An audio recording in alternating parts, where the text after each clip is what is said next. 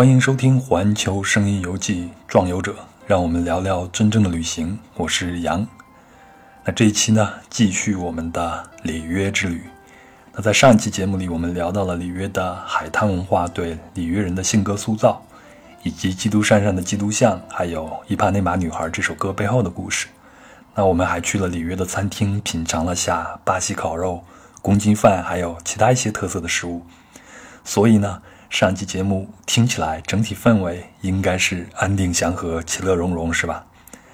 但您一定有疑问啊，这跟我听到的里约是不一样的呀。特别是在2016年的奥运会时，国内外媒体报道了很多奥运会参赛人员，那包括中国运动员在里约遭到抢劫的事儿。而且很多攻略里边也会说，在里约旅行时遭到了抢劫。那还有像《上帝之城》啊、《精英部队》这样的巴西电影描述的里约都很危险呀，并不是你所说的一派祥和呀。那你怎么不讲呢？啊，别着急，关于里约的另一面来了。那在这一期呢，我会和您聊聊巴西的经济动荡对里约治安的影响，以及里约人的街头生存智慧。那还会聊一聊巴西因为黑奴贩卖而产生的独特的足球风格，以及他们的国家象征马拉卡纳体育场的一次失落。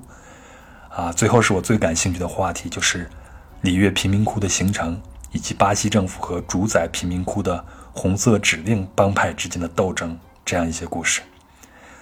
啊，那在正式开始我们今天的旅程之前呢？我要先感谢一位叫做巴甫洛夫摇铃铛的听友，这个名字很有意思，但是我不知道这个典故在哪儿。那他在喜马拉雅 FM 留言区指出了我在前一期，也就是我在亚马逊养动物那一期里边的一个错误。他说《里约大冒险》里面的金刚鹦鹉是小蓝金刚鹦鹉，而不是我所说的蓝紫金刚鹦鹉。啊，在这里必须得承认，确实是我的一个错误啊！当时我没有仔细的啊去研究它的品种，只是根据印象去说了，说它是蓝紫金刚鹦鹉。特别感谢您。所以呢，我还是要交代一下，我认为任何人的旅行所看到的都是一些碎片，只不过有的人看到的碎片多一些，有的人少一些。所以呢，虽然我已经尽量去避免，但还是难免会有以偏概全的表述。甚至是一些错误，所以呢，请您碰到这样的情况时，是心平气和也好，是心里骂我一声傻逼也好，但都烦请您将您的发现和观点呢，在喜马拉雅 FM 和苹果播客的评论区以及壮游者的公号里给我留言，我会一一回复的。当然，您也可以加入壮游者的听众群和我直接交流，那就请添加微信幺三四三六九二九九五二，他会将您加到群里边。好了，那我们就开始今天的里约之旅了。那在上期说完了观光和美食，接下来我想聊一聊里约人，因为任何景色和事物到最后都要落到人的身上，对吗？人的行为会塑造我们所见到的城市里边的方方面面。嗯，那在聊具体的人之前呢，我们先聊一聊我对里约人整体的印象。那在上一期呢，我也聊了里约人都把自己叫做卡里欧卡。那卡里欧卡是里约的一条河嘛？啊，这条河也是最早灌溉里约城的生命之河，是里约最主要的饮水来源。那它的源头就在基督山脚下的巨大花岗岩和森林之间，所以呢，里约人就把自己称为卡里欧卡。那里约就从卡里欧卡河旁边开始建成，它又濒临大西洋，所以。水和海滩文化影响了里约人最典型的特点，就是他们不拘小节的打扮与举止，还有他们悠闲的行事作风，以及对自己身体的自由自在的表达和展示。那么这种不拘小节呢，有时候就会让，呃，我以及来自于东亚的或者其他国家的人感觉到有点不靠谱。那这里的不靠谱，你可以理解成是一个中性词，它并不是一个贬义词，因为衡量标准不一样嘛。我我自己反而觉得里约人的这种不靠谱，恰恰是他们不拘小节，啊，善于并乐于去享受生活的一个小体现。嗯，我举个例子啊，我感觉里约人特别重视家族以及社区关系，比如在超市里边，特别是在社区附近的超市，你经常能看到收银员和排在你前面的大妈就就这样聊起来了，而且一聊就是四五分钟，旁若无人。那这要放在我们这儿，早就被后面的人催了，是吧？但是这儿的人就习以为常，不以为然。你们聊你的，然后我继续刷我的手机，或者干脆就等着。那还有一件我印象特别深刻的事儿是，二零一六年我去里约奥运会，在抵达的第二天呢，要去阿根廷的使馆办签证，但是那天早上我吃的是牛奶和香蕉，所以你知道啊，到了领馆所在的大厦门口呢，肚子就开始不舒服了。啊，你要知道，就是夹紧了大腿的那种，所以我就向门卫先生打听哪里有厕所。这个门卫呢是个呃黑皮肤的大哥，人高马大，但看起来是很善良、很害羞的。我是先是用英语跟他说，他他不懂，然后我就用西班牙语说 “baño”，这是我仅会的几个西班牙语单词，啊，意思就是厕所。大哥终于听明白了，因为西语和普语差不多嘛。然后呢，大哥就拿出了他的手机。又当着我的面慢悠悠地打开了谷歌翻译，啊，这个时候我心里想有戏，看来是这个厕所比较难找，他要用谷歌翻译跟我说一下具体怎么找。然后大哥呢就用手指头在上面戳来戳去，然后出来一行字儿，他是翻译成英文的给我看。我一看，翻译出来的意思是这里有厕所，但只对雇员开放，就是只对员工开放。我说我靠，你你你给我看这个干嘛呀？你直接说个 no 不就可以了吗？害得我赶紧跑出大厦，很幸运在附近最近的一个加油站找到厕所，解决了内急的问题。那这个大哥呢，可能就是我眼中的巴西人，永远是从容不迫。即便在生存压力很大的里约，你在大街上也很少能看到行色匆匆的人。那有的人会认为这是懒散，但也有人会认为这是会生活。啊，那我在其他地方也碰到了很多愿意去帮你的人，比如在银行啊，在商店呀，碰到一些不懂的事儿，被人帮一把，这在里约是很常见的。那我那次是去参加奥运会嘛，去看奥运会嘛，那我看到的巴西人都是特别有激情的，啊，在赛场上经常能制造出山呼海啸的呐喊，以及大家玩人浪啊、跳舞啊等等等等。那在奥林匹克公园里边，只要有只要有音乐，你就能看见他们闻声起舞。我那天哎特别的兴奋，因为在那个场合我这么害羞的人，所以后来我还是跟两个姑娘搭讪了一下。我我看人家在跳，我就问人家：“你们跳的是不是桑巴？”那姑娘说：“这不是桑巴，是 funk，啊，就是那种最自由的那种 funk 音乐。”然后人家还教我跳，我也跟着人家一起跳。那我跳的就跟僵尸一样啊！人家跳的是收放自如，幅度又大，节奏又准。啊，对了，那个奥林匹克公园里边也有很多玩那种花式足球的，太酷炫了，那真的是称得上是足部的魔术师。那足球评论员们给巴西的足球太多形容词了，比如轻松、敏捷、有创造力、变幻莫测等等等等。那巴西足球的灵魂呢是金嘎，如果要啊追根溯源呢，得追溯到殖民时期。在16世纪呢，数以百万计的奴隶就从西非抵达巴西。那他们会从安哥拉呀、从莫桑比克这些他们的老家带来一些宗教。那这些宗教呢，会通过吟诵啊、舞蹈啊，伴随着一些手鼓啊，来召唤他们的神灵。由此呢，就产生了桑巴舞的音乐流派和舞蹈风格。那这种舞蹈的脚步动作特别的多。呃，还有一种叫做卡波耶拉的文化习俗，那香港人是把它翻译成巴西战舞，所以我在北京的很多健身房呢，也看到有一些教练会教这个，他们也叫做巴西战舞。我看了一下，其实是有点像我们啊武术比赛里边的套招，就是两个人啊都很熟悉的一套动作。不过这个巴西战舞它几乎全部是腿部的动作。啊，看起来就是一种融合了舞蹈、杂技和音乐的这样一种武术形式了。但是在十九世纪初呢，卡波耶拉一度被禁止使用，因为它是武术的一种嘛。随后呢，足球就在十九世纪初呢，足球就被苏格兰的移民给引到了巴西，就是英国人把它引进了巴西，这就促使了卡波耶拉可以合法的、隐蔽的在足球动作中使用。你想想，反正卡波耶拉在。现实社会中你不能用，但是在足球场上没有问题呀。而且卡波耶拉有那么多的脚步动作和腿部的动作，所以在足球里边是天作之合。然后就促进了两者的融合，最终形成了现在的巴西足球风格。所以呢，普遍会认为这种精湛的是巴西足球的灵魂。啊，对了，在做这期节目前呢，我在壮游者的听众群里边闲聊，就有一个非常爱好足球的朋友跟我说，啊，桑巴足球诞生于贫民窟。那我也看了一些国内媒体，确实是这样报道的，但我自己觉得这肯定是个误会啊。因为足球十九世纪就传入了巴西，但是里约的第一座官方认定的贫民窟呢，它出现在二十世纪的一九二零年，那到了一九六零年代才大规模的出现贫民窟。那在贫民窟出现之前的一百年啊，巴西的足球就已经开始在发展了嘛，所以我觉得说桑巴足球是诞生于贫民窟的，肯定是不是太妥当的。聊到这儿呢，就得聊下一个话题，就是巴西的种族融合。那我们还说足球啊，就看一下巴西足球队，啊，有黑的，有白的，有棕的，对吗？我记得高晓松啊，在他的节目里面还说内马尔有日本血统嘛。当然，他是一种嗯，就是没不是非常确定的这样一种说法。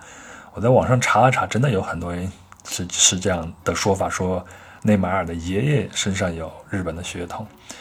那还有一种说法呢，就是说你走在里约的大街上，一个小时之内见到的混血的类型，可能比你在其他的城市一年见到的还要多。那这个呢，我们也要追根溯源，一直到巴西建国之时了。那最早到达巴西的欧洲人呢，是16世纪的葡萄牙人，他们并非一个纯粹的民族，而是由伊比利亚人、罗马人、哥特人。腓尼基人、犹太人还有摩尔人共同组成的后代，就说这些葡萄牙人，他们其实已经是混血了。那在巴西这个这块土地上，土著居民呢，也就是原住民，也是由两种不同的人种构成的，即图皮人和塔木伊奥斯人。那从16世纪起，巴西就引进了大批的黑奴，就从西非引进了很多的黑奴，一直到1850年废除奴隶制。那这里的黑人呢，更是。来自于非洲的各地，那现在巴西也是世界上除了非洲和北美以外，非洲裔人口最多的国家。那同时也是世界上除日本外，日裔人口最多的国家。那像著名的波萨诺瓦歌手小野丽莎就是出生在巴西。那你说内马尔身上有日本血统也很正常嘛？当然，现在还有很多的中国人在那里生活了。所以说呢，巴西从一开始它就是个移民的国度。啊，混血这个词呢，在这儿并不是贬义或者是辱骂他人的词汇。那种族敌视与阶级仇恨这种诞生在欧洲的这颗毒果呢，在巴西这块土地上并没有生根。所以呢，有一点是可以肯定的，就是种族关系在巴西并不紧张。但是呢，这并不意味着绝对的平等和消除了歧视。啊，在这儿我要跑个题呀，因为最近两天在国内的社交媒体上。啊，有很多的讨论，主要就是关于我们的外国人永久居留管理条例意见稿，就关于他的讨论。啊，这个讨论在社交媒体上迅速发酵，估计您也看到过了。那我个人对这个事儿是保留意见啊，今天也不是要讨论这个的。那我感兴趣的是呢，中国是一个多民族国家，但是自二十世纪初提出的中华民族这个概念，被官方放大并推广，最终呢，多民族被中华民族给单一化了。而且在当代中国，我们肯定不是移民国家了。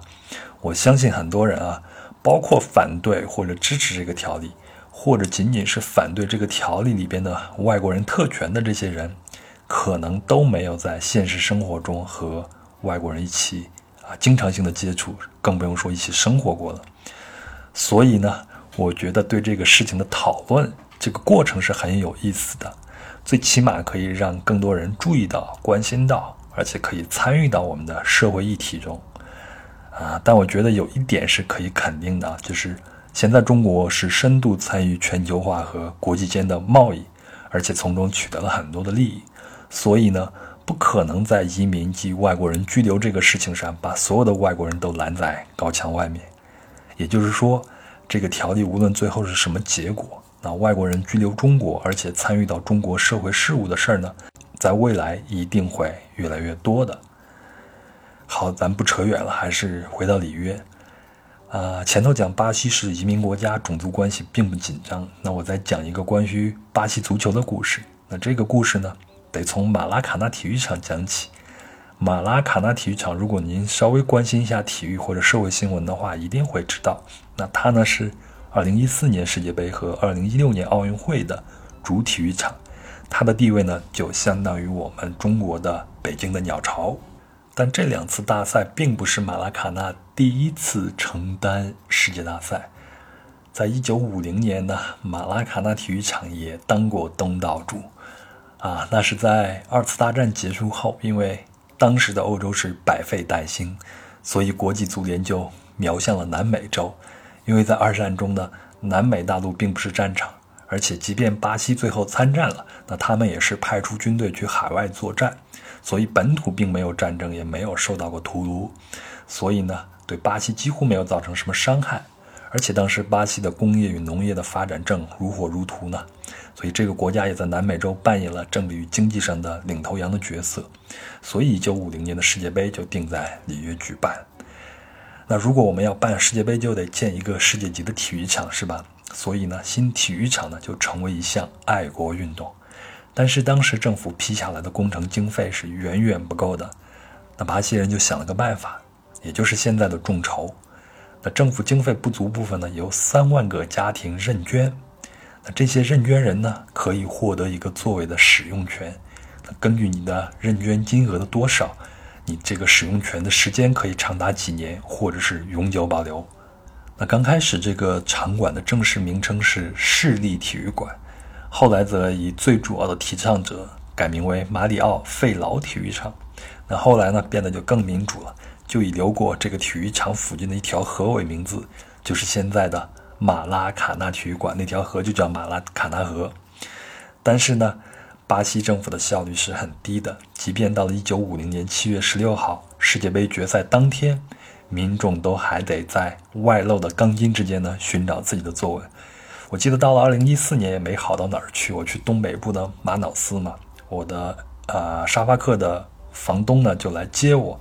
然后他就指着一个体育馆跟我说：“这个体育馆就是世界杯承办场馆之一，但是呢，到现在还没有建好呢。”那我去马瑙斯的时候，世界杯都已经结束两周了。啊，那在一九五零年世界杯的决赛呢，巴西的决赛对手是乌拉圭，也就是他们的一个邻国，一个小小的一个邻国。那巴西国家队当时是拥有一分的优势，而且根据当时的规则。他只要在最后一场比赛踢平对手，巴西就能赢得1950年世界杯的冠军。那在比赛之前呢，里约市长就透过当时很先进的大众的广播系统向球队发表演说。他说：“你们将在几分钟内就成为世界冠军，你们天下无敌，我已经视你们为优胜者。”那可以说，当时无论是政府还是球队还是球迷，都是志在必得。那这座体育场呢？当时可以容纳十七万人，但当天在看台上涌进了二十万人左右。这个二十万人呢，就相当于当时里约人口的百分之十，其中可能只有三百来人为乌拉圭球迷啊。啊，那比赛打到下半场开场两分钟后呢，巴西就得分了，比分是一比零。那当时在球场内就爆出了一阵烟火，你知道，在南美看球是非常的疯狂的。那到了第六十六分钟呢？乌拉圭得分了，比分就来到了一比一。这个时候，场上的气氛呢就开始凝固起来了。过了没多久，乌拉圭就又得了一分，反而客场以二比一领先。啊，当时现场的二十万人已经是鸦雀无声。最后这场球呢，巴西还是输掉了。那那天巴西输掉的可不只是一场比赛。那由于国家认同感强呢，那那场失败的打击奇大无比，粉碎了巴西的自尊与憧憬。那从那场比赛之后呢，巴西国家足球队就丢掉了这场比赛穿过的白色球衣，以后就再也没有用过这个颜色。所以，我们现在看到的巴西国家队的颜色呢，主要是黄绿色以及客场的蓝色。那媒体呢，原本是称赞巴西队的多种族阵容和独特的球风，那它呢，能反映巴西种族融合最好的一面吗？但是赛后呢？这个神话就被彻底的反转了。那把黑人球员，尤其是那一场比赛的黑人守门员，当成这场比赛战败的替罪羊。那此后四十五年间，巴西队就再也没有出现过黑人的守门员。另外呢，马拉卡纳体育场也有了重大的改变。那它的亲民本质早已经不存在了，取消了低价的站位区，增设了很多的贵宾包厢，也拆除了原有的内部构造，露天的混凝土看台改成了现在的对号入座的塑料座椅。现在呢，仅能容纳七万八千多名球迷。我们刚才也说了，原来可是能盛下十七万，最多的时候能容下二十万人的。那这个就是马拉卡纳体育场经历过的一次最大的失落。后来呢，正如我们所见，原本土生土长、深受当地人喜爱的球员，现在成了巴西的出口商品之一了。它会出口到世界各地。那足球运动的经济规模呢，高达十亿美元。那在二零一九年呢，出生在巴西的足球运动员呢，埃克森就成为首位无血统归化球员。那他呢，是加入到了中国国家队，成为了一个中国人。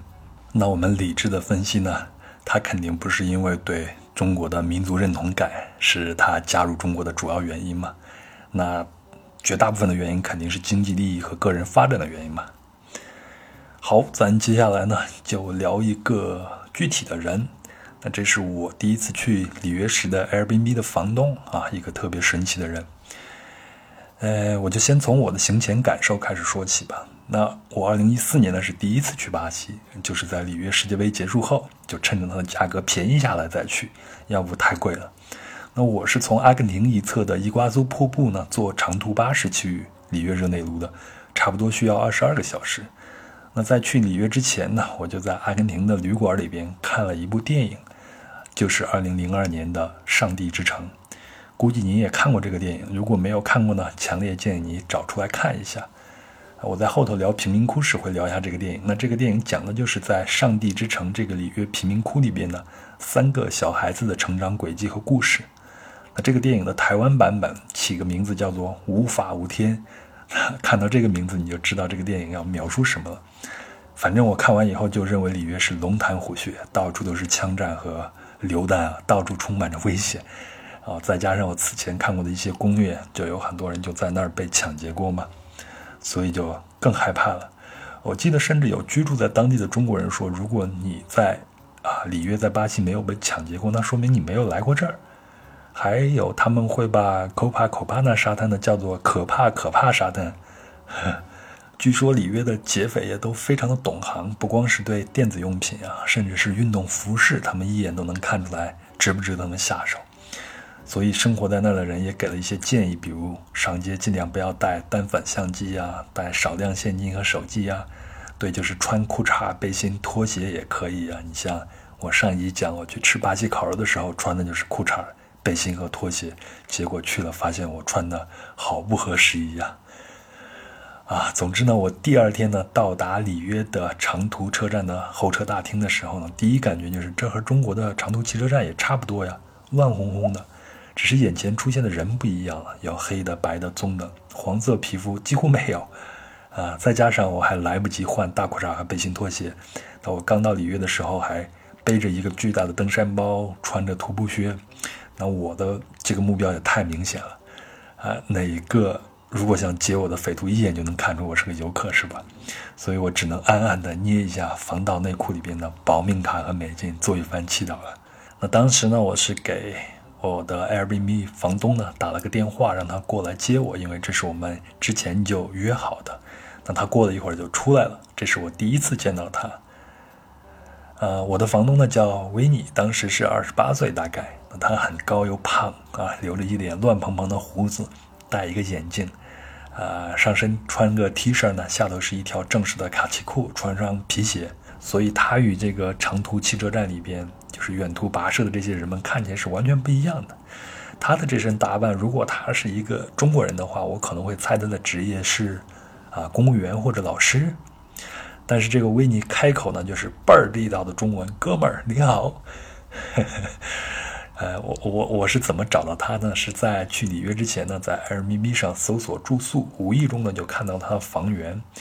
那他的房间呢，都是在世界杯之前才开放的，住客评论呢也非常的好。在个人资料里边，我看到他写呢，曾经在中国待过很久，所以我就尝试着发了封信，告知了我们的身份以及入住时间，而且会问他会不会讲中文。很快他就用中文给我回了封信。他说我会讲中文，而且我在北京呢和通辽都待过。他说来吧，哥们儿，住我家。为了你，我把价格都给降低了。他原来的价格是七十五美金一晚上，那给我的价格是四十五美金一晚。那这真的是盛情难却了，不去也不好，是吧？那维尼的中文可真的不是一般的好。那他在十七岁去纽约游学之前呢，从来没有离开过里约。后来呢，维尼和他的家人就一致认为，中国将在以后的国际舞台上占据一席，中文会变得越来越重要。所以呢，维尼就被送到了北京，在宇宙中心五道口生活过好几年，就是北京的五道口啊。毕业后呢，他又跟朋友在内蒙古通辽开了一个出国留学公司，还在通辽买了房子。啊，当时他的公司做的也还很不错，就把很多学生送到了。啊，他自己都没有去过的国家和学校，赚了不少钱，也认识了一个中国女孩啊，是他的未婚妻。所以呢，他的中文已经好到连一丢丢这样的话都会说。基本上我和他交流的时候是零障碍的。那现在呢，他的弟弟也应该在中国。那嗯，也就是他的父母把弟弟也送过去了。不过呢，在中国的安逸生活让维尼有时候会觉得有一点不安啊。他不认为自己可以做一辈子的这个。啊，留学生也就是人贩子，应该去做点别的，所以他最后选择去重新去读学，所以他最后选择呢重新去读一个学位，在土耳其的一所大学里边，学的是关于石油工业的一个专业。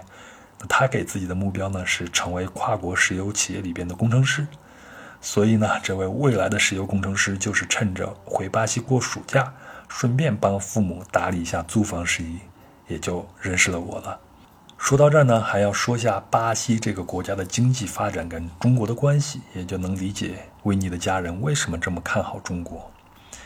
那先说下巴西呢，其实这是一个非常幸运的国家，它的地理位置很优越，而且地底下什么都有，想要什么就能挖出什么来，地上种什么就长什么，所以巴西人会说啊，上帝就是巴西人嘛。而且跟其他的拉美国家比。你像其他拉美国家会经受过血腥的独立战争啊、内战啊、革命啊，啊这些能够改变国家性格的那种重大的历史关头，但是巴西几乎没有经历过任何如此严重的决裂，他们没有经过战争就获得了独立，也没有经过动乱呢就终结了奴隶制度，也没有出现主义之争所导致的内战，而巴西的主要的出口产品呢是铁矿、大豆、糖和肉类等。而中国呢，对这些资源的需求似乎是永无止境，所以在二十一世纪的第一个十年呢，巴西就搭上了中国大发展的快车，从而开始腾飞。另外呢，还是在二零零九年，巴西在里约外海一百八十英里处发现了大油田，那所隐藏的石油呢，足以让巴西的地理政治阶级更上一层楼。那二零零九年十一月十二日出版的美国经济学人的杂志封面呢？就是基督山上的基督像，像火箭升空一样冒着火焰飞起来了。标题做的也很棒，就叫做“巴西腾飞”。所以呢，维尼的父母之所以看好中国，并在二十世纪前十年会把他们自己的孩子都送到中国大发展的快车上，也就可以解释通了。而现在呢，越来越多的外国人也会选择到中国工作，啊，争取前面咱们所说的这个居留权，也就更能理解了吧。但是啊。现在中国经济放缓，进口也减少了，对巴西的经济也有很大的影响。另外呢，二零零九年发现的那个大油田，直到六年后才提出竞标，可见巴西政府的反应是多么的慢。而且在六年后竞标的时候，他们设置了一个七十亿美金的签约费，为的就是能迅速的拿到现金，能填补到国库中去。这样呢，就让很多的国际大公司就退出了。啊，巴西是在资源充沛的那些年，也没有用来投资在经济或提高生产力上。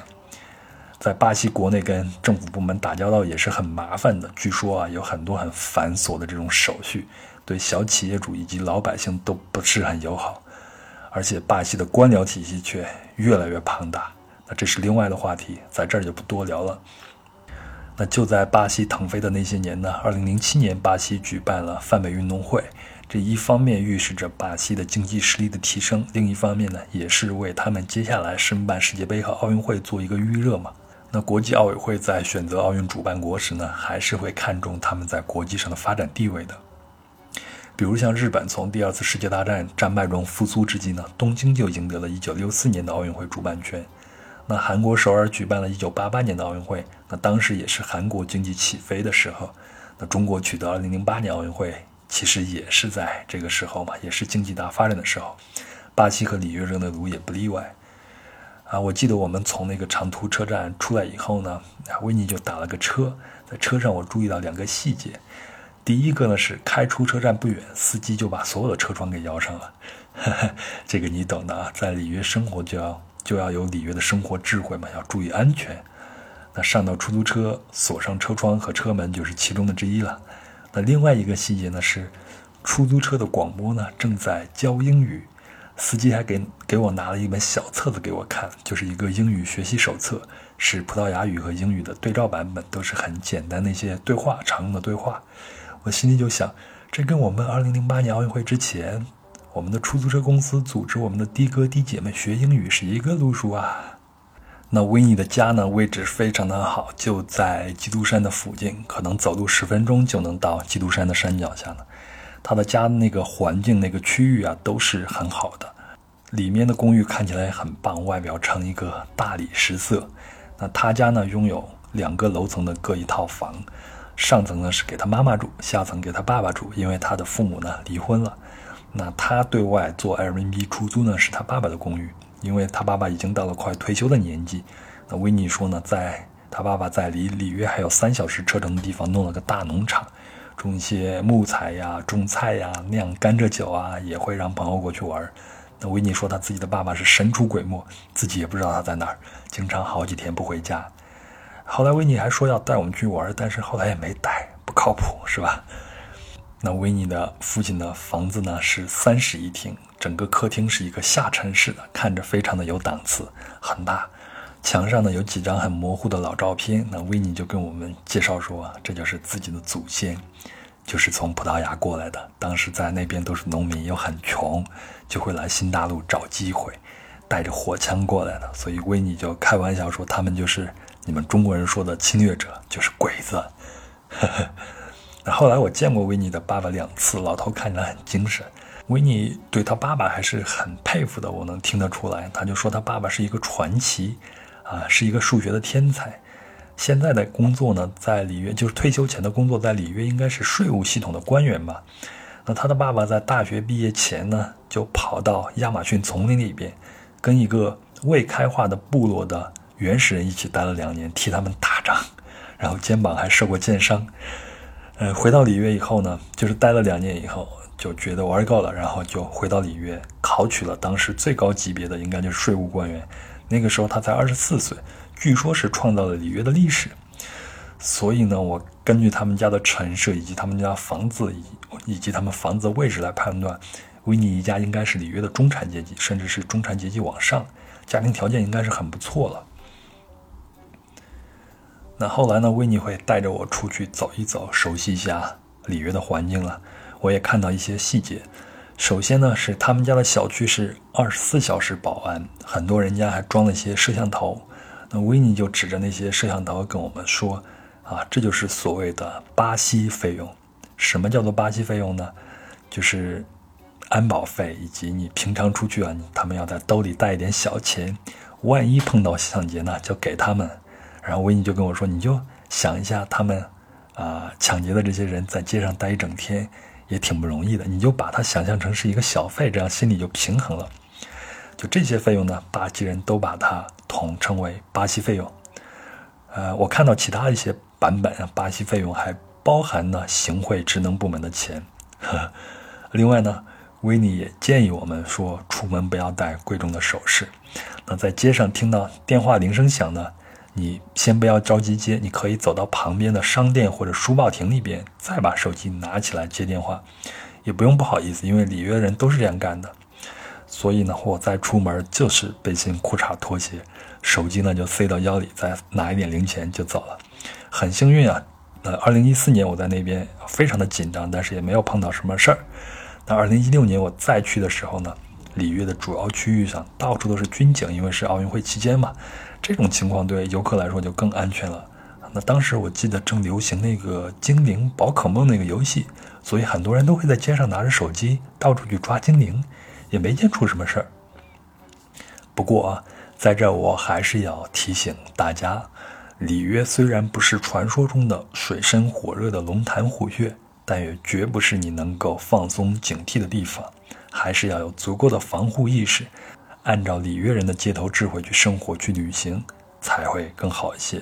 另外呢，我记得威尼还有一套公寓房，大概是两居室，也在埃尔比比，就在卡帕卡帕纳沙滩的旁边，那一块应该是里约房价最贵的区域之一了。那威尼的妈妈还带我们去玩，先带着我们去周末市场上买了一点装饰品，然后去布置那个公寓。呃，我就稍微聊一下里约的房价，我看到一个数字，在二零一八年呢，里约的房价是每平米的房价是两千八百八十六美元。大概就是两万块钱人民币一平米，当然这是一个平均的价格，那个别楼盘的价格绝对不会比北京相同位置的便宜，甚至还要贵，因为全世界有很多的富人愿意到里约热内卢这个城市去生活，为什么呢？我们在上一集已经聊过了，对吗？那巴西的经济在二十一世纪头十年腾飞之时呢，正是前任啊，其实是前前任总统卢拉在位时了。那卢拉呢是劳动阶级领袖出身，工会干部出身。那那边的工会跟我们的工会不是一个概念啊，所以他常说一句话叫做“照顾穷人不会花多少钱”。那他在2003年推动了家庭钱包计划，我看国内有把它翻译成更直白的叫做家庭补助金计划。这个计划值得我们稍微聊一下。大概从八十年代末到九十年代初的时候，巴西第一次出现了有条件的现金转移支付计划。每个家庭可以享受到政府发放的一定的补助金，但条件是家庭中有六岁至十五岁的儿童正在一年级至八年级读书，并且在学校的出勤率至少达到百分之八十五。那这种有条件现金转移支付计划的效果很好，所以这个方案就开始走红了。那这种以促进儿童教育的有条件的现金转移支付项目呢，只是一个开始，后来就发展成为巴西的主要的四个社会福利项目。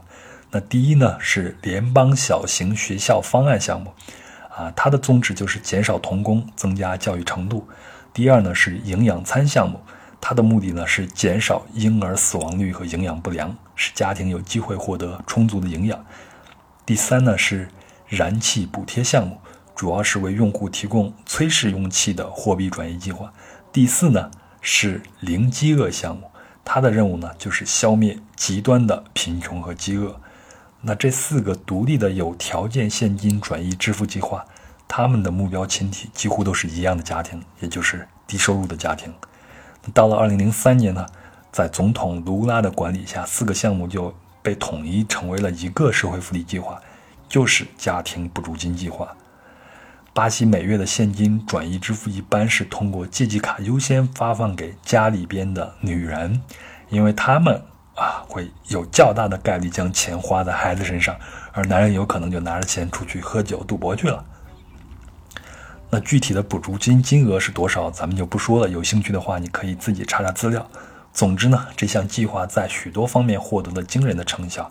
实行计划的花费其实并不多，是一百零五亿美元，不到巴西 GDP 的百分之零点五。但是平均对每户家庭的支出不到七十美元，九成的人表示将那笔钱拿去买了食物。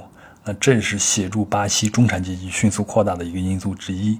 那中产阶级人数在十年内呢，从六千六百万增加到了一亿零八百万人。那二零零呃，我记得二零一七年巴西的人口也仅也是两亿多人。所以你想想，他们有一亿零八百万就已经跨入到中产阶级了。另外呢，由于这个款项是由联邦联邦政府直接拨给受受助者的，所以这笔经费就避开了贪腐遭到滥用的这个以往惯有的弊病了。那家庭钱包计划呢，也已经成为卢拉最大的政治资产了，资助他连任成功，也让他能够指定他的继任者罗塞夫当选。那二零一一年一月一日，罗塞夫上任时，罗塞夫是一个女士啊。那这个现金转账计划已经让许多地区摆脱了金融问题，失业率呢也降到了史上最低，举国上下掀起了集体消费狂热。那大家呢都愿意花掉自己手上的钱，再用崭新的信用卡支付其他的开支。那那个时候呢，巴西才发现美国人早就习以为常的一件事，就是先享受后付款的乐趣。所以当时你在报纸上会不断的看到一项又一项被刷新的消费记录，比如像汽车消费记录。搭乘飞机人数记录，还有海外旅游支出金额的记录，也就是在那个时候，房地产也开始起飞，普通老百姓也发现自己可以通过分期付款来买房了。哎，我说这个的时候，你会不会自然的就联想到我们中国的某一个阶段呢？啊，那在这一段时期呢，伊帕内马海滩旁边的公寓的房租涨了将近百分之三百。所以，一些普通的巴西人发现自己在这些热门的区域买不起房子了，也租不起房子，所以他们就把目光放到了北部的地区。那北部地区以前是劳工阶级居住的地方呢，而且曾经是黑帮流弹横行的天下。但是在现在呢，已经出现了带门禁的公寓。甚至是一些警察入住的贫民窟，现在的房价呢都涨起来了。那我二零一六年在里约时呢，发现即便是去超市买个菜、买个可乐，只要用信用卡，收银员都会问你一句话。我起先听不懂啊，就摇头说 no 就行了，反正大概率他们是问你要不要袋子嘛。后来我才从朋友那儿啊知道，他们其实是问你要不要分期付款。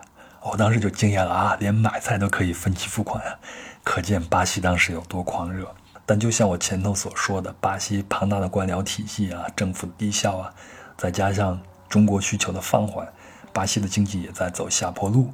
那在二零一四年的时候呢，维尼就跟我说，他有一些很有钱的朋友，在海滩边有着海景房那种啊，现在呢都在国外待着，因为看不清巴西国内的形势，所以他们就是持币观望。啊，这个也可以理解。那卢拉呢，也在二零一七年因为贪污被判刑了。他的继任者罗塞夫在二零一六年遭到弹劾。那二零一九年一月一日上任的新总统呢，叫博索纳罗，被媒体认为是一个民粹主义者，是巴西的川普。那他能否将巴西带出经济的泥淖呢？现在也未可知呢。好，咱们说完中产和富人的生活啊。要知道呢，巴西是世界上贫富差距最大的国家之一。那一定会有朋友想，怎么不说贫民窟呢？啊，必须得说，不说贫民窟就不能形成相对完整的里约。我自己是很感兴趣的。二零一四年去的时候呢，我就想让维尼带我去。维尼起先是答应的，这个不靠谱的家伙。后来又推脱说呢，他不能百分之百的保证安全，就不了了之了。那二零一六年呢，我本打算是报一个贫民窟旅行团，也就是一个 tour。那这种 tour 呢，会带领游客去一些被警察控制的、已经安全了的贫民窟去旅行。但那次我没赶上报名，也没去成，啊，时间就不赶了。哎，真是天意。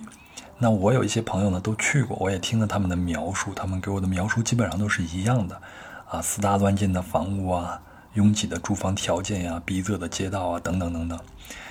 但是呢，旅行还有一种方式是吧？就是读书，啊。我托人呢在台湾买了一本书，叫做《里约热内卢：阳光森巴基督像背后的微城真面目》。那这本书的英文的直译其实就是“与魔鬼共舞在上帝之城”。那它的作者呢叫朱莉安娜·巴巴莎，她是一个美联社的记者。她呢是在巴西出生的。那这本书主要是围绕着巴西申办世界杯和奥运会之前的这段时间，对巴西的经济和社会问题做了一番梳理。我前头聊的一些数据和故事呢，包括后面的那有一些都是来自于这本书。我二零一六年去里约呢，从机场出来就打了个车。那那条进城的路呢很有意思，左边就是瓜纳巴拉湾，右边呢就是一个巨大的贫民窟的聚落。司机会跟我介绍说，那这儿就是贫民窟了。那刚出机场没多远呢，就碰到了堵车。一些从贫民窟里边出来的小贩会在停下来的车流里边贩卖一些零食啊、饮料什么的。因为要开奥运会嘛，那政府就在路边树立了一个很高大的板材制作的墙，隔离墙嘛。那公路一侧这边的墙上全是五颜六色的涂鸦，有时候你能透过那些板材之间的缝隙呢，就能看到背后空旷的荒地了。我还看到有一个足球场。那在这一段呢，照例是要车窗紧闭的。另外呢，还是说维尼啊，我的房东，二零一四年的房东，那他说他小时候。可以一个山头一个山头的流窜，山上都是贫民窟。因为他有小伙小伙伴就生活在那儿嘛，所以他跟我说他知道什么时候去，从哪里走就可以了。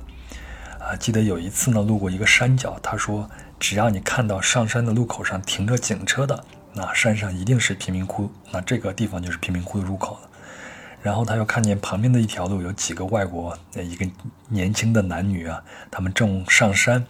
然后维尼就说：“你看这几个老外真的是找死，他们就是上上山去买毒品的。”我问他：“你怎么能看得出来？”他说：“你看那个女孩手里还拿着酒杯，大白天的肯定是喝多了。一群人就上山上买点东西过过瘾。”还有一次呢，我和维尼还有他妈妈一起坐出租车，路过呢南部，我们上一集说了拉格亚湖旁边的一个山丘，这是里约啊房价最贵的区域了。那维尼的妈妈突然就就问我说：“你有没有看过？”上帝之城呢，这就是贫民窟的原址。后来呢，穷人们都迁到了城外，在那儿有了新的上帝之城。好，那我们贫民窟的故事就从上帝之城开始吧。这个电影呢，我就不赘述了，非常经典，值得一看。呃，我们把时间往前倒一下，那巴西呢是从1822年独立的，里约市人口在1870年到1890年间呢，增长了百分之一百二。但房屋数量呢，只增加了百分之七十四。从那时起，一直到一九零六年呢，里约刚被解放的黑人与欧洲的移民呢人数暴增，新居民人数远超过可供人居住的生活空间。那这个比例将近三比一。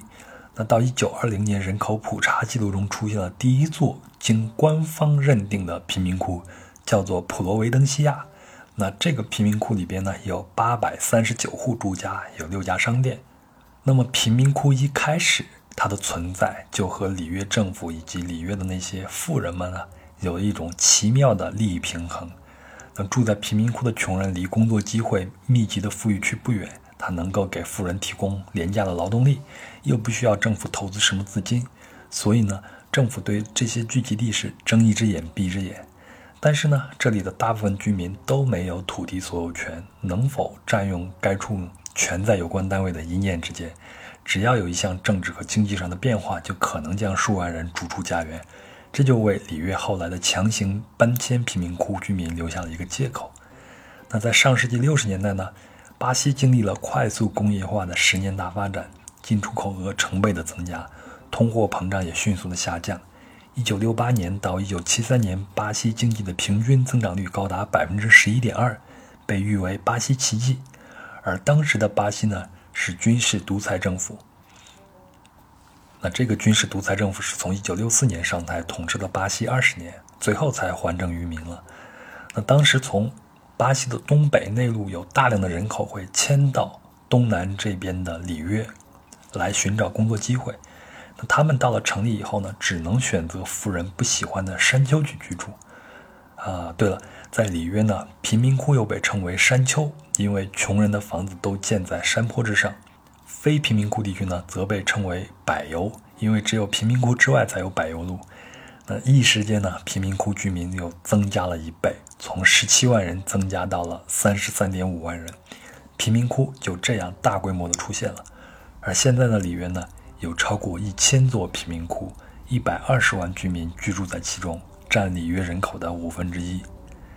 那有了这么多的贫民窟，不可避免的就会出现一些社会问题，对吧？那么里约的政府是怎么对待的呢？时任里约州州长卡洛斯·拉塞尔达是个右翼分子，他就拟定了里约州史上最激烈的贫民窟铲除计划。那这个计划是在1968年成立了一个部门，这个部门的目标是在1976年彻底消灭里约的贫民窟。那从一九六零年到一九六五年之间呢，他们共驱逐了四万两千多人。那即便到现在啊，在里约的贫民窟里边，只要看到墙上写着 SMH 的字母，这就是市政住宅局的缩写，写上这三个字母，那就相当于我们的拆字了。那一九六零年呢，巴西政府将里约南部的几个贫民窟搬迁到了西郊，其中一个就是维尼妈妈指给我看的那个拉格亚湖旁边的那个。当时新的社区规划时呢，都是以圣经中的人物及城市为名，因为里约是，因为巴西是世界上最大的天主教国家嘛，所以他们会用圣经中的人物及城市来命名。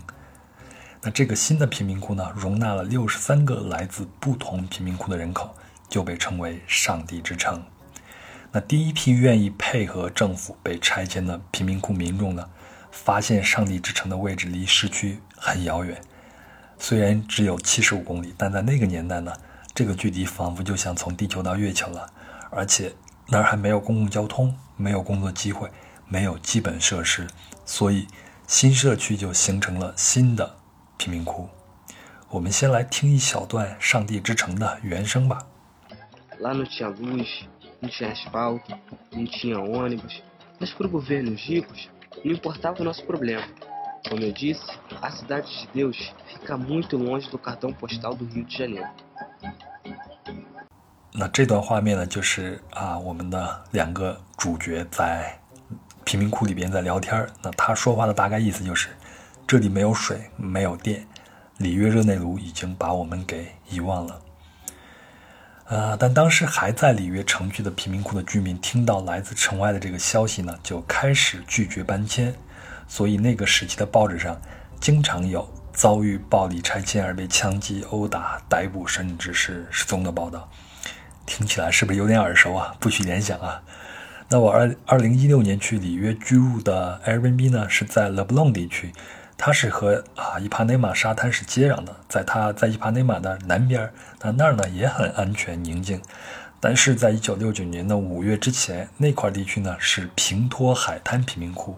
在一九六九年五月十一号那天晚上呢，大部分人都还在睡梦中时，这里就发生了一场蹊跷的大火，因为当时这些穷人们。建造房屋都是那种木材打造的棚屋嘛，所以全部被付之一炬，共有五千人无家可归，三十二人受伤。那官方至今也没有公布死亡数字。那里约的贫民窟强拆计划呢，一直到一九七零年代才步入尾声，因为当时的军方逐渐放松了对国家的掌控。那一九七三年呢，政府相关部门就结束运作了。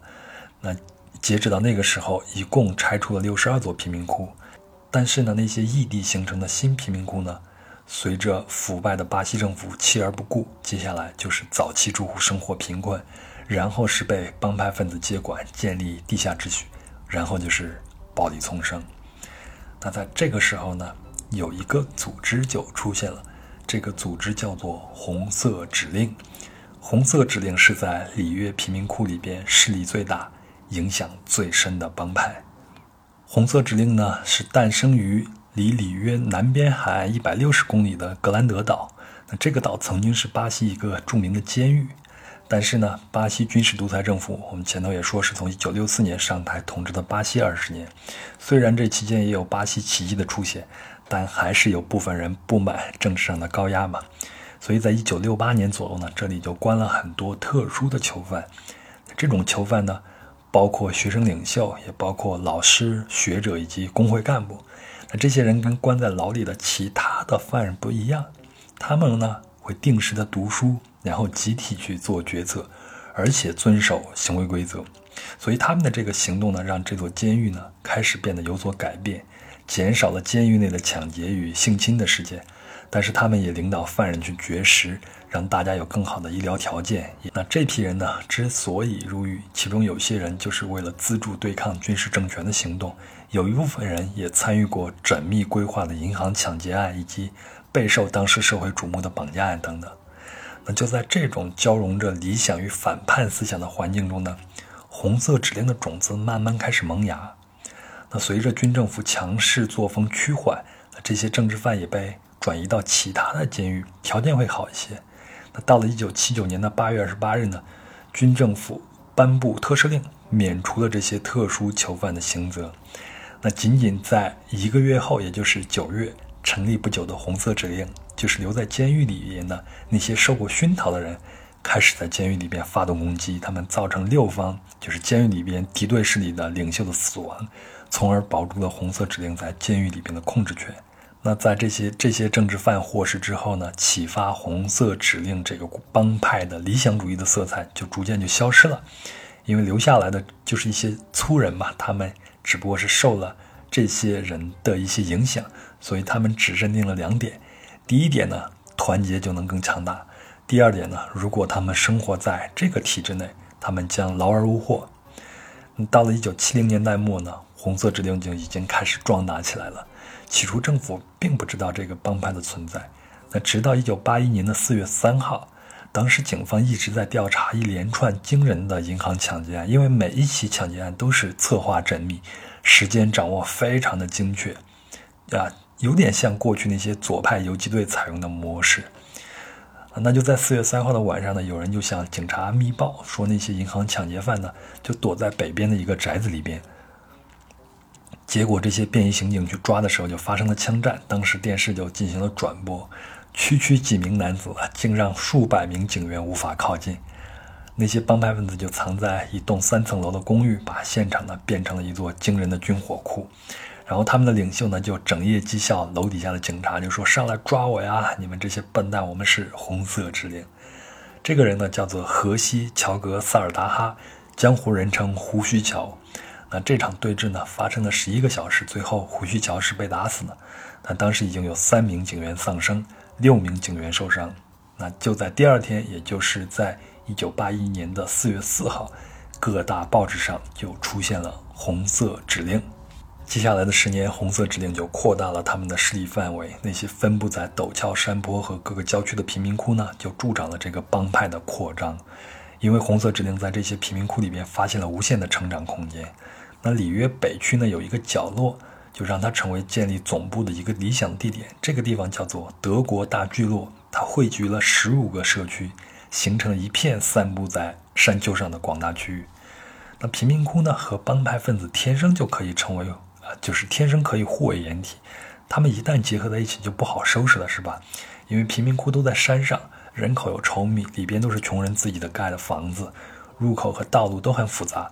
逃到这儿的帮派分子可以退回这里，然后就消失在人民的汪洋大海中了，对吧？所以他们就靠毒品交易来赚钱。呃，交易阶级中最底层的那些男孩呢，叫做烟火人，要负责监视聚落外的动静。万一有警察或者来意不善的敌人靠近，他们就会点燃烟火来警告自己的老大。那贫民窟里边的毒品零售的这个道路呢，叫做烟口。啊，最初呢都是一些很软性的东西，到了一九八零年呢，真正更硬的玩意儿就进军了里约了。那这就提高了红色指令的规模和风险。帮派分子也开始啊，因为他们有钱了嘛，就开始进口威力超乎警方想象的武器了，而且大举朝新地盘挺进。而且帮派分子也会做一些本该由政府来做，但是政府没有去做的事儿，比如给贫民窟的居民提供食物啊、医疗衣物啊、学校设备啊，甚至是孩子的制服呃，包括现金。他们还会为居民支付医药费和丧葬费，不让那些平民有任何离开的理由。他们甚至还会去调节贫民窟里边的夫夫妻的纷争，以免发生需要警方前来处理，给他们造成麻烦。所以呢，直到现在，有一些贫民窟里边到底是什么样子，连警察都不知道。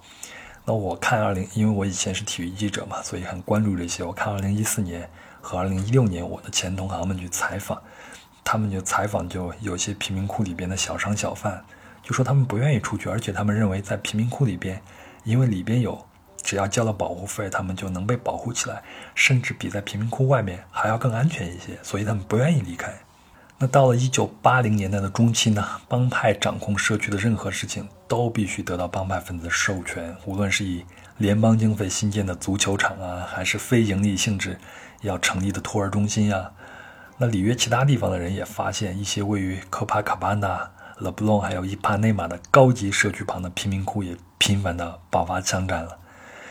那巴西的经济在一九八零年代陷入到多年的不稳定及恶性的通货膨胀，那里约也。跟着持续衰败，一些优雅的高级社区纷纷的没落，因为经济失去啊，还有日益严重的暴力导致人口外流，一些企业主管呢就成为歹徒绑架的目标。那条件经济条件允许的人就会在窗外加装铁窗，一些密闭式的高级社区也出现了，他们会甚至还会加一些摄像头，就像现在我们看到的威尼的家一样。富人们呢开始驾驶防弹汽车，许多人甚至直接就离开里约，就移居到外国了。那当时有警卫的公寓大楼在人烟稀少的西区呢，也慢慢的开始出现了。我在里约也看到过这样二十四小时有保安的高档社区，在巴西的其他地方也看到过。我自己感觉这其实就是一个都市中的高级避难所。包括我在中国，在北京看到很多也都差不多。你你走进去，发现里边什么都有，有超市啊，有健身房啊。你不离开这里边，你也可以在这生活，很方便。但是与外面的环境就大相径庭了。不过你总不能一辈子都生活在这个孤岛里面吧？只要你一走出来，问题还会出现。所以呢，无论你是穷人还是富人，最后都还是要找到平衡去解决这个问题。那里约的政府和警方也不是什么都没做。里约政府在一九七八年就成立了 B O P E，B O P E 呢，啊，它其实是全称是一个葡萄牙语，啊，就是特别警察作战营的缩写。它的 logo 呢是两把枪啊，还有一个匕首从上面插入一个骷髅中。那这也就是2007年巴西的票房冠军电影《精英部队》中所描述的警队了。那这个电影啊，非常值得推荐。如果你有时间的话呢，可以找过来看一下。看完以后就会更理解我接下来聊的。而且这个电影的主演呢，就是著名的美剧《毒枭》里边的埃斯科巴的扮演者，非常的棒。这个电影。好，我们继续聊。随着毒品利润的暴增呢，毒贩和腐败警察之间的关系变得更加复杂了。那贪污的警察会去收取贿赂啊，还有警察会敲诈勒索啊，甚至贩卖枪支和情报给毒贩，这都是在《精英部队》这个电影里边所描述的。那根据一个警察的回忆呢，一九八八年，自动武器首先在里约的帮派分子手里边亮相啊，当时的 BOPE 的成员手里边只有手枪，每个小队才有一支半自动武器。那这种情况一直到一九九四年，里约选出了一位强力扫荡犯罪的新州长，他叫马奇罗·阿伦卡尔，到这个时候才有做改变。那为了杜绝腐败呢，啊，BOP 的所有成员必须是特殊招募，目的就是为了铲除贫民窟的犯罪问题。那 BOPE 呢，在城市作战领域有丰富的经验，而且使用了比普通的民事执法机构更强力的武器。目前的 BOP 规模是四百人，也是拉丁美洲最凶猛的军事力量之一。无论是在平时啊，还是在巴西世界杯，还有是奥运会之前平定贫民窟的啊这些行动中，BOP 都是主要力量。那里约的贫民窟还有一个重要的事儿发生在2007年，当时里约要办泛美运动会。那在2007年的新上任了一位里约州治安长官，他叫贝特拉米。这个贝特拉米是个铁腕分子。那那一年的六月二十七号，也就是在泛美运动会开幕典礼前十六天，他组织了一千三百五十名重装警察，闯进了德国大部落，深入了五年多来他们从来没有见过的区域。那泛美运动会时呢，八千名巴西军队与联邦警察涌入到里约来。维持治安，泛美运动会过程呢也非常的顺利，这都是靠的贝特拉米的铁腕。但是贝特拉米认为呢，如果仅仅是夺走帮派分子的枪，夺走他们的毒品，甚至是逮捕他们，也会有新的人补上来。所以最好的办法呢是拿走他们的地盘儿。贝特拉米就开始先从小地方着手。第一个成功纳入计划中的贫民窟是圣马尔塔，这里是红色指令的地盘。但因为内部分裂没有地方老大，另外呢，这里并不算太大，居民人数仅仅一万出头，入口只有两个，一个在山顶，一个在山脚下。那二零零八年的十一月十九号呢，组织了一百人左右的警察，就在滂沱大雨中攻占此地。警方在进入这座贫民窟之后呢，贝特拉米才致电州长，说明这次他打算让这些警察留下。那贝特拉米说呢，那通电话是他第一次使用。绥靖这个字眼，那它的英文呢叫 pacifying，啊，直接的翻译过来就是使平静、安慰、平定的意思。那我看台湾的这本书，它翻译成绥靖。那贝特拉米又决定在这个贫民窟里边建立自己的基地，后来便被称为绥靖警察队，简称是 UPP。那这个行动是精心策划的，每一步都非常的缜密，而且他挑选了一个女性指指挥官，快速的攻入，没有杀戮。而且这个一百二十五名警员呢都很年轻，都是从受训时就挑选出来的，以防止他们沾染上贪腐的恶习。那随着这个计划逐渐扩大，以后呢，就连每次指挥这个任务的小队长也都在四十岁以下了。贝特拉米认为年纪大的警员摆脱不了旧的思维，而且这个贝托拉米也认为警方必须赢得当地民众的信任，积极参与，最后再取代红色指令。那圣马尔塔的山顶上建立了一座 UPP 的哨站，那个地方原本就是一个托儿所，但是当地的孩子从来就没有用过，因为红色指令看中了它位置，就强行占用了。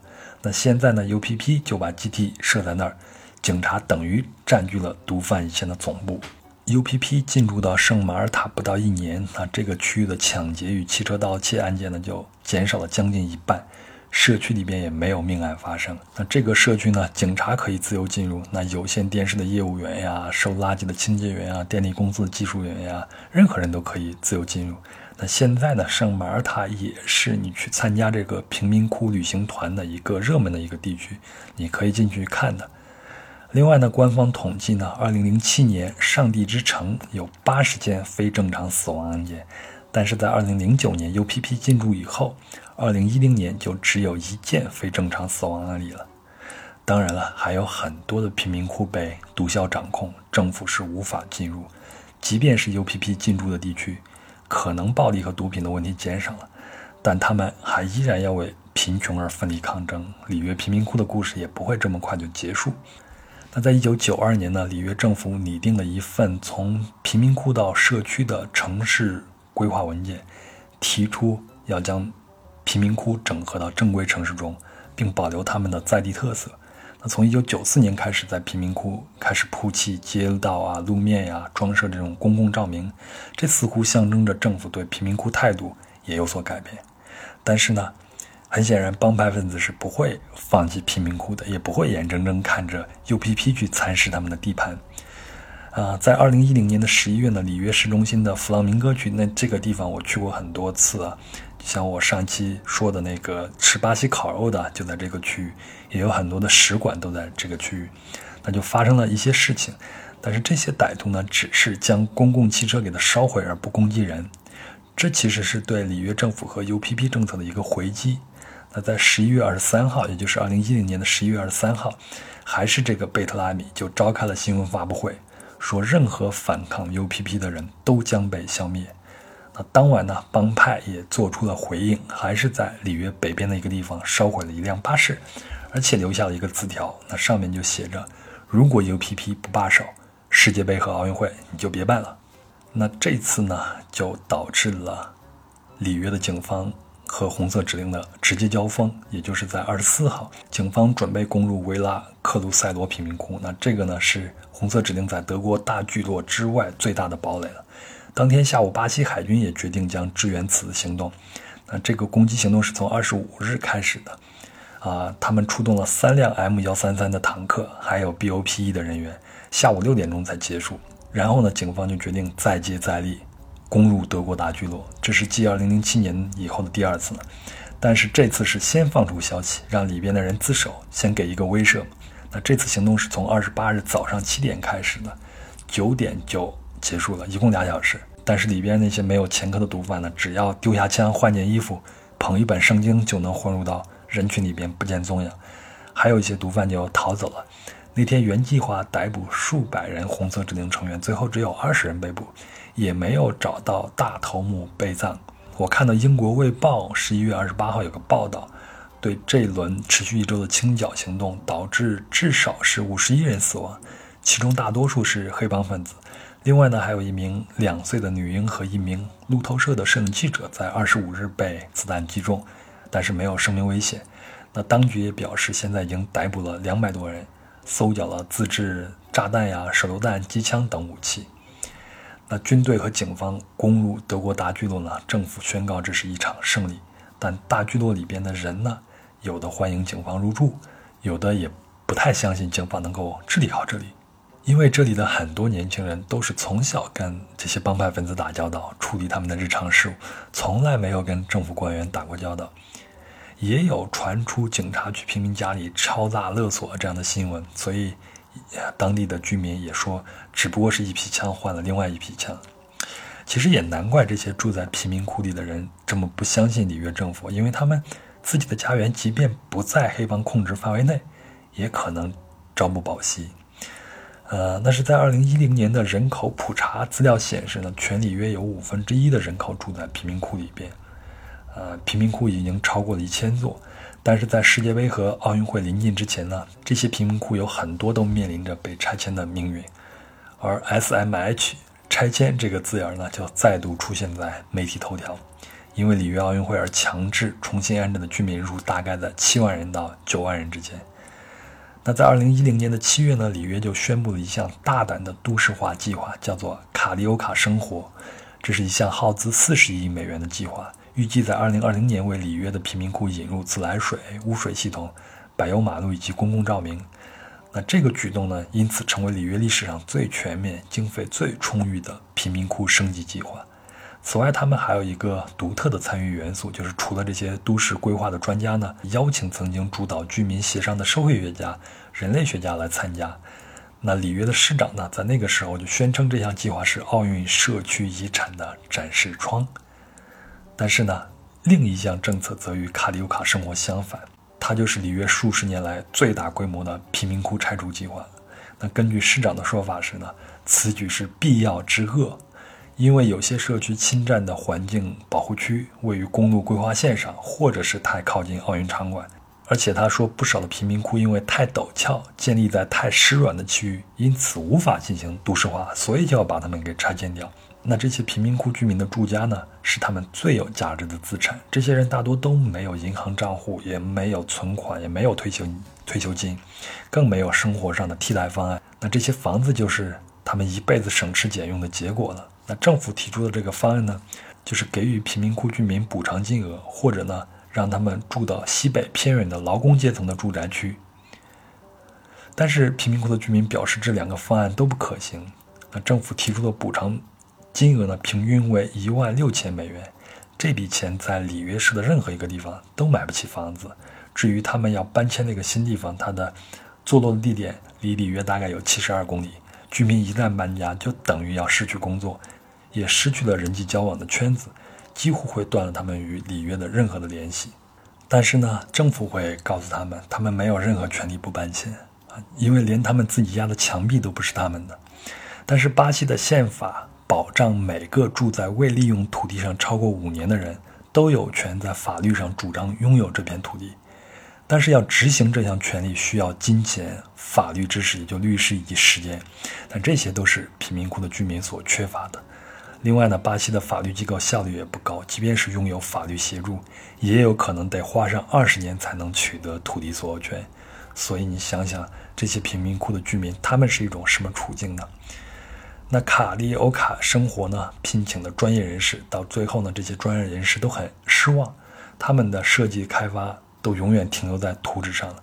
那卡利欧卡生活取消时，里约的官方甚至都没有正式的公告，也没有向大众社区或建筑设计工程师去说明为什么取消，相关经费也就这样没有了下文。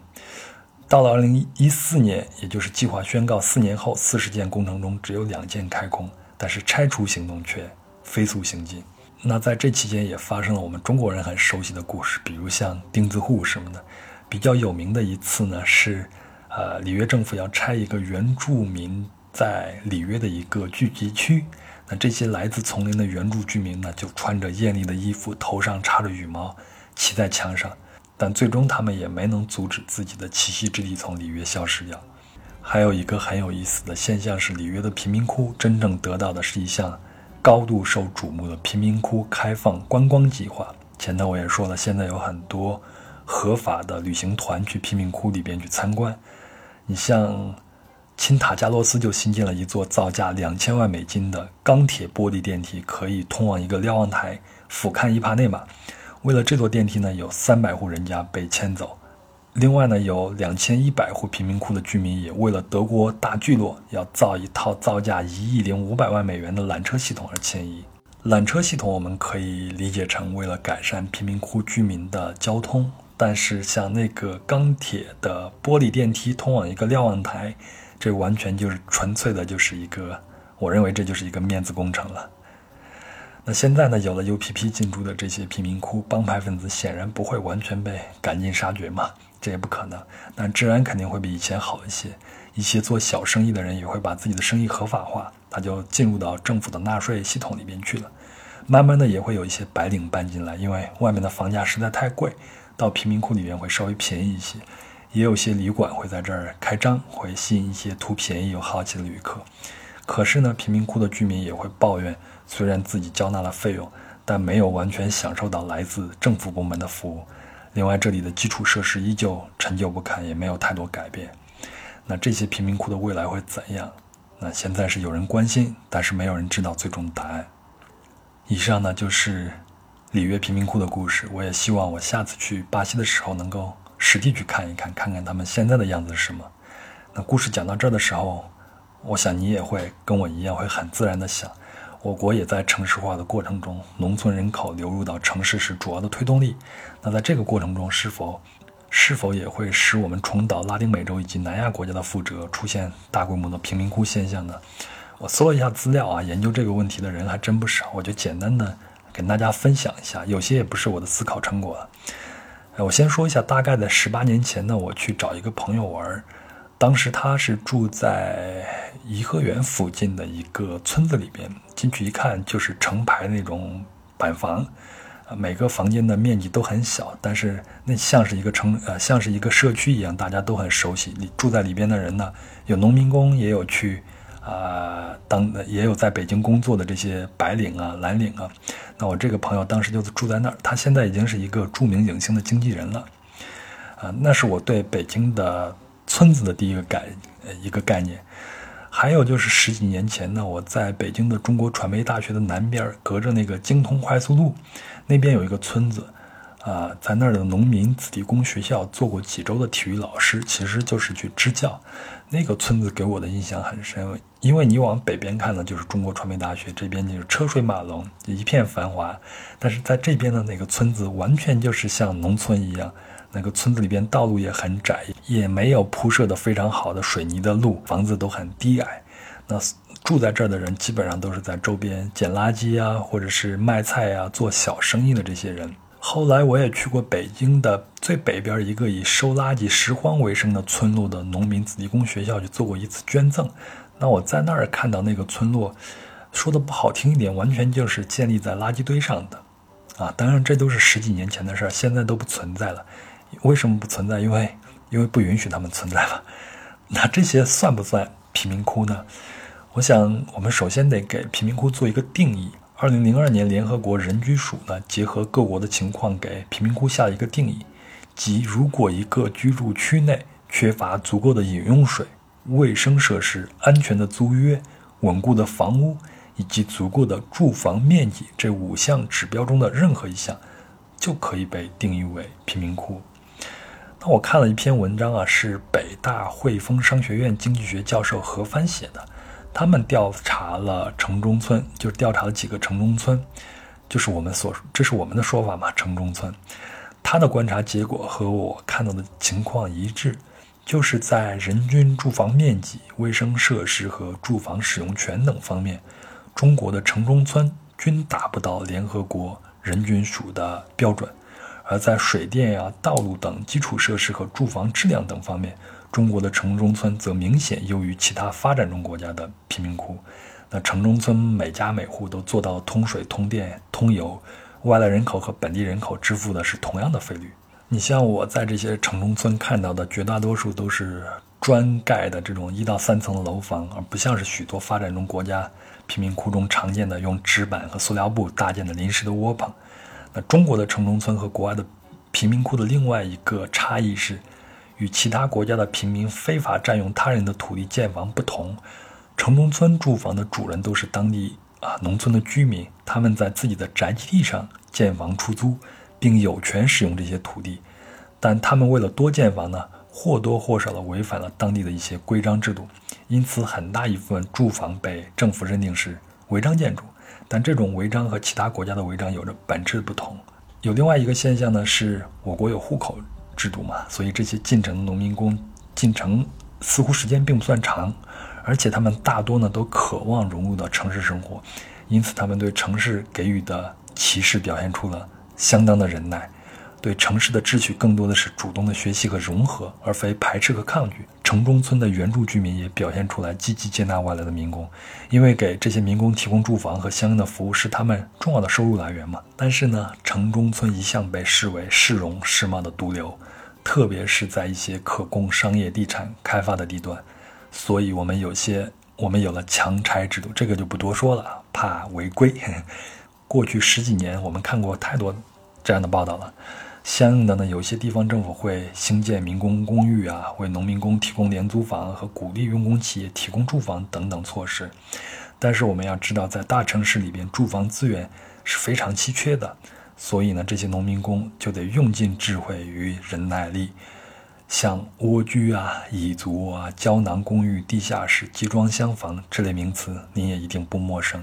甚至选择这些方式居住的都不一定是农民工，而是所谓的城市低收入白领和蓝领。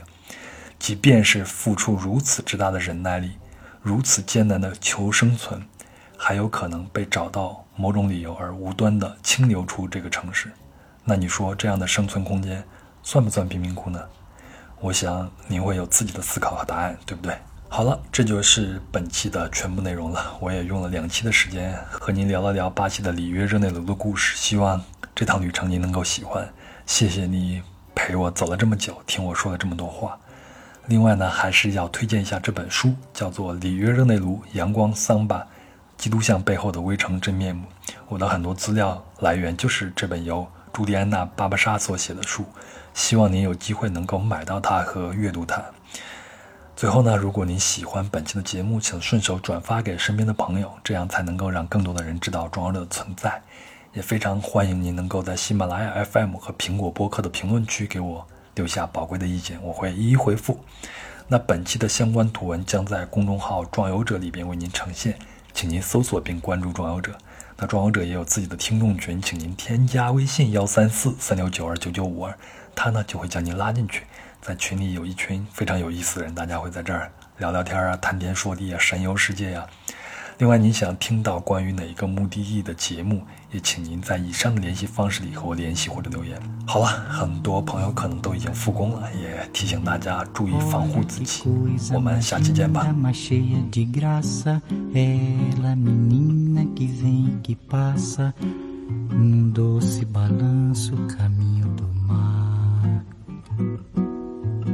Moça do corpo dourado do sol de Ipanema, o seu balançado é mais que um poema, é a coisa mais linda que eu já vi passar.